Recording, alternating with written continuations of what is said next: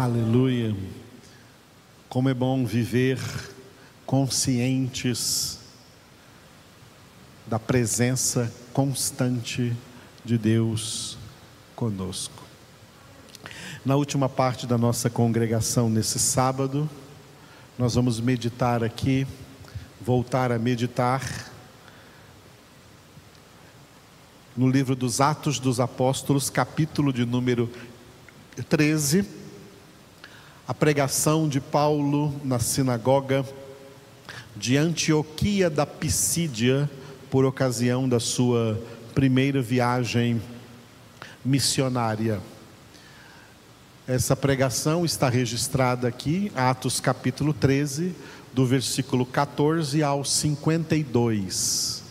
Esse texto, esse texto está dividido da seguinte forma: né, o desenvolvimento da pregação de Paulo, do versículo 14 ao 43, pregação de Paulo, e o resultado dessa pregação foi que afluiu a cidade. Ou seja, uma pregação de Paulo na sinagoga acabou atraindo a cidade toda de Antioquia da Pisídia. Nós vamos entrar exatamente neste nessa conclusão aí depois da pregação de Paulo, quando afluiu a cidade para aquela sinagoga para ouvir a pregação versículos 44 a 52. Esse texto se divide assim: do 44 ao 49, a evangelização da região, toda a região da cidade de Antioquia da Pisídia, que era a região da Frígia, da Panfilha e da Galácia. E depois dos versículos 50 e 52, como os apóstolos Paulo e Barnabé foram expulsos do território pela perseguição que se levantou contra eles por haverem pregado ali o Evangelho de Cristo Jesus. Hoje nós vamos entrar nesse texto do 44 ao 49, evangelização da região. Esse texto se divide assim: 44 e 45, multidões e oposição.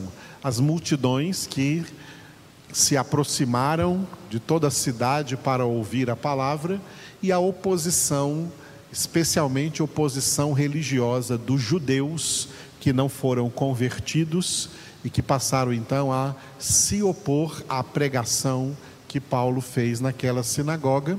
Mas mesmo assim, Paulo se despediu deles nos versículos 46 e 49, falando ousadamente o nome do Senhor. Hoje nós vamos ficar com os versículos 44 e 45, multidões e oposição.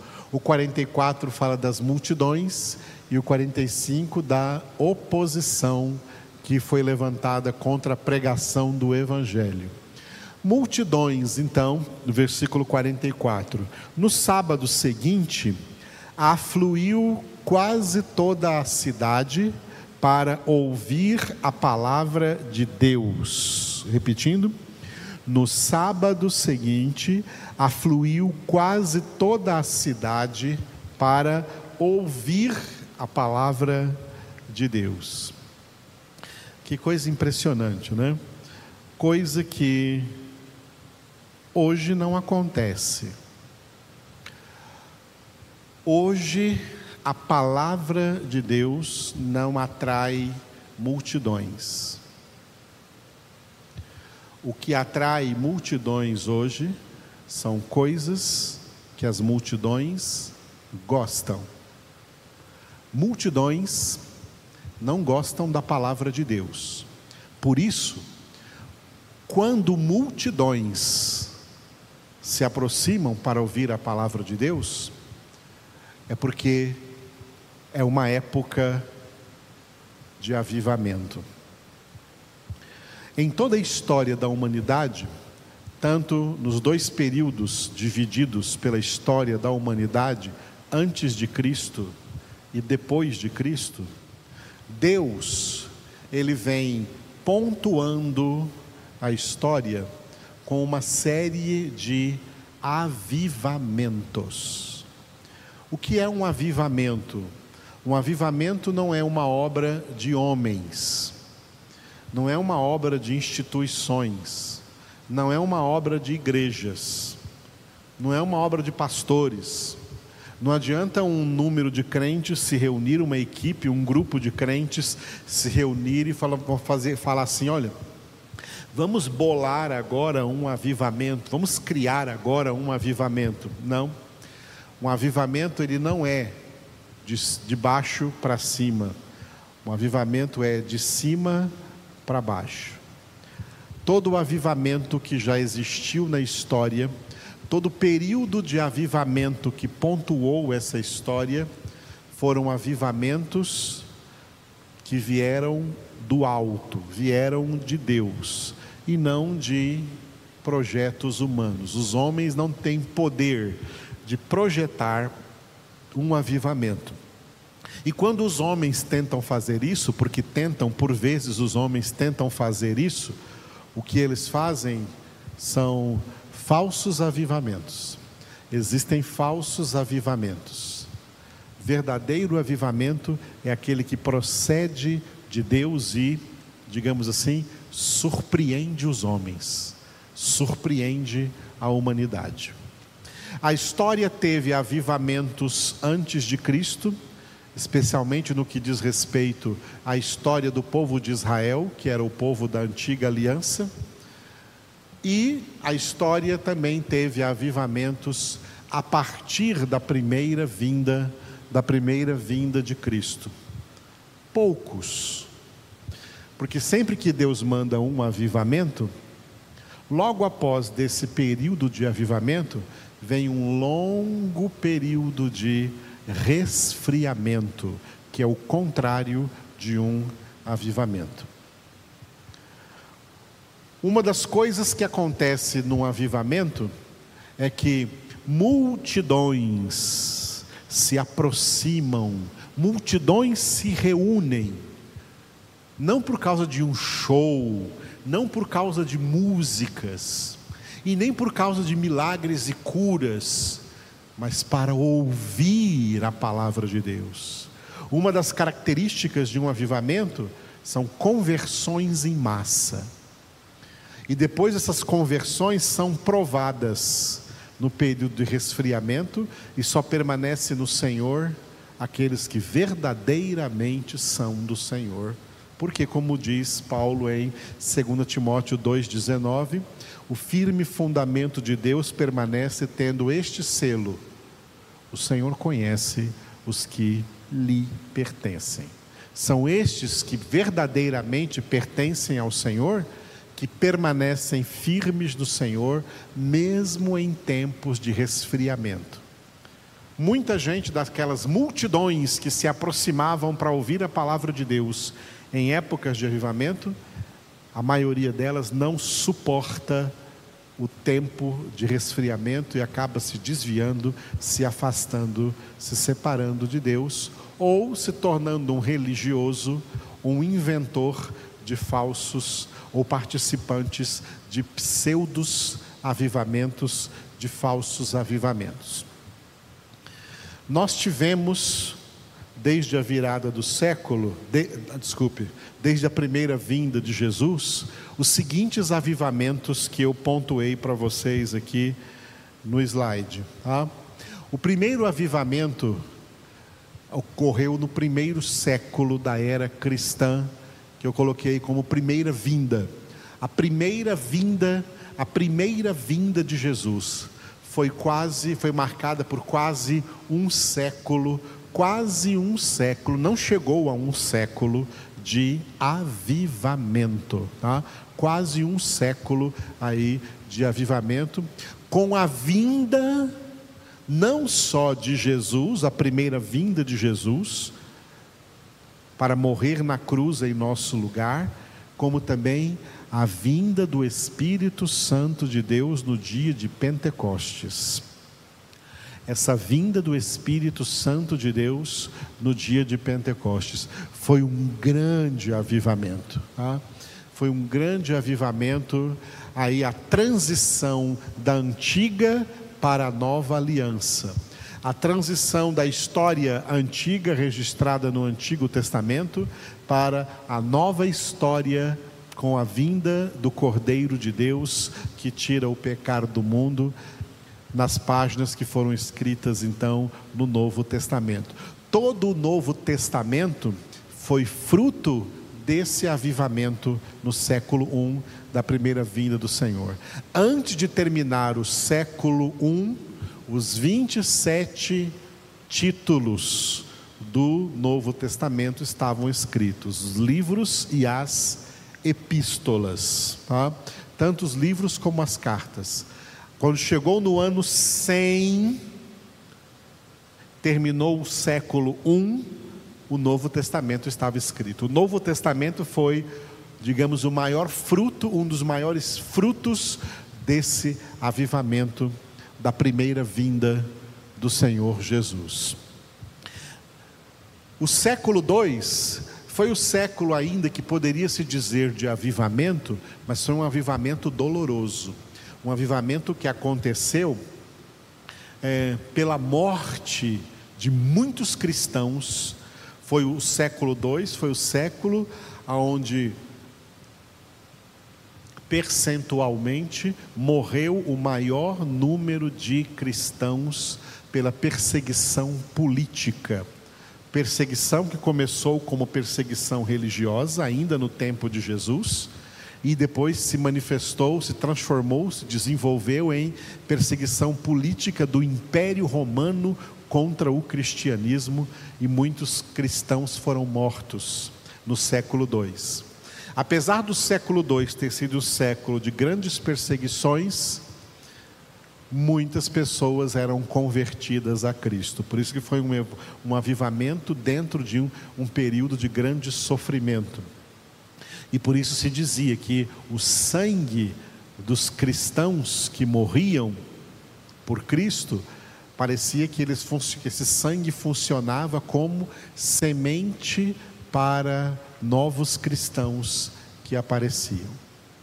No século III, os bispos da igreja cristã de Roma cometeram o pecado de estender as mãos à política, fizeram aliança com o imperador de Roma, Constantino, e lançaram sobre o cristianismo na face da terra um manto de trevas, um manto de escuridão que deu origem ao catolicismo romano.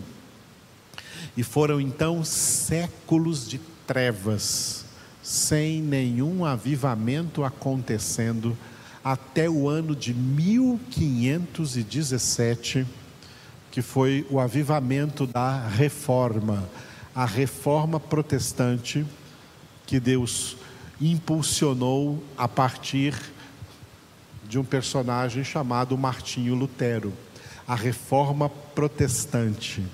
Quando então começou o denominacionalismo protestante, protestante significa que nós protestamos contra tudo o que for antibíblico e que ultrapasse a Bíblia que ultrapasse a palavra de Deus. É daí que vem a palavra protestante. O que não é bíblico, nós não aceitamos. Nós queremos, como Martinho Lutero dizia, sola escritura, somente a palavra de Deus. Esse foi o avivamento da reforma protestante. Mas esse avivamento começou e logo veio um resfriamento. Veio um resfriamento. Depois desse resfriamento, dentro da reforma protestante, veio o terceiro avivamento que nós colocamos nesse slide, que ficou batizado como avivamento pentecostal. O avivamento pentecostal veio no início do século passado, no início do século 20, e ele durou ainda até, digamos, os primeiros anos da década de 80 e acabou certo dizer que da metade da década de 80, pelo menos de 1986 para cá, nós estamos em resfriamento. Nós atravessamos do século 20 para o século 21, do segundo milênio para o terceiro milênio da era cristã, em resfriamento. Na virada de século, que foi também virada de milênio, os homens inventaram aí vários avivamentos. Todos eles são falsos avivamentos. Um deles se chamou pelo nome de G12. São falsos avivamentos, porque homem não faz avivamento. E quando eles fazem, são falsos avivamentos, onde as multidões não vêm para a palavra, as multidões vêm pelos seus interesses, pelo emocionalismo, pelo misticismo, pelos seus interesses. Não há conversão a Deus, não há volta para a palavra de Deus. Nós estamos em resfriamento. O próximo avivamento que virá será o avivamento que vai acontecer dentro da grande tribulação. Esse avivamento dentro da grande tribulação, dentro dos sete anos de grande tribulação que está vindo por aí, este avivamento vai acontecer em cumprimento do capítulo 7 de Apocalipse. Leia na sua casa hoje o capítulo 7 de Apocalipse, e ali você vai, vai ver o relato profético do avivamento que vai acontecer dentro da grande tribulação. Esse avivamento terá duas marcas. Primeira marca, a conversão dos 144 mil judeus 144 mil judeus que se converterão a Cristo. Pode ser que esse número seja meramente simbólico, não número exato, para dizer para nós que será na grande tribulação o maior número de judeus convertidos a Cristo de toda a história do cristianismo. É muito difícil, muito rara a conversão de um judeu, mas na grande tribulação vai acontecer conversão em massa de judeus a Cristo Jesus. E além de judeus convertidos a Cristo, um número incontável de pessoas de todas as nações da terra também serão convertidas, serão salvas na grande tribulação. Então, na grande tribulação, que vai acontecer coisas terríveis aqui nessa terra, vai acontecer também uma coisa gloriosa, um grandioso avivamento. A terra aguarda um grandioso avivamento no período da grande tribulação. Por que afluiu toda a cidade aqui para ouvir o apóstolo Paulo?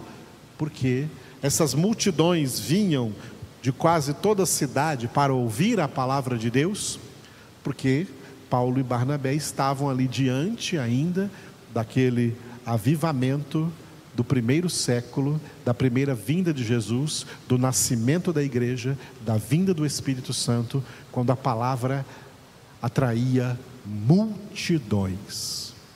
No período que nós estamos vivendo, a palavra não atrai multidões, as multidões fogem da palavra.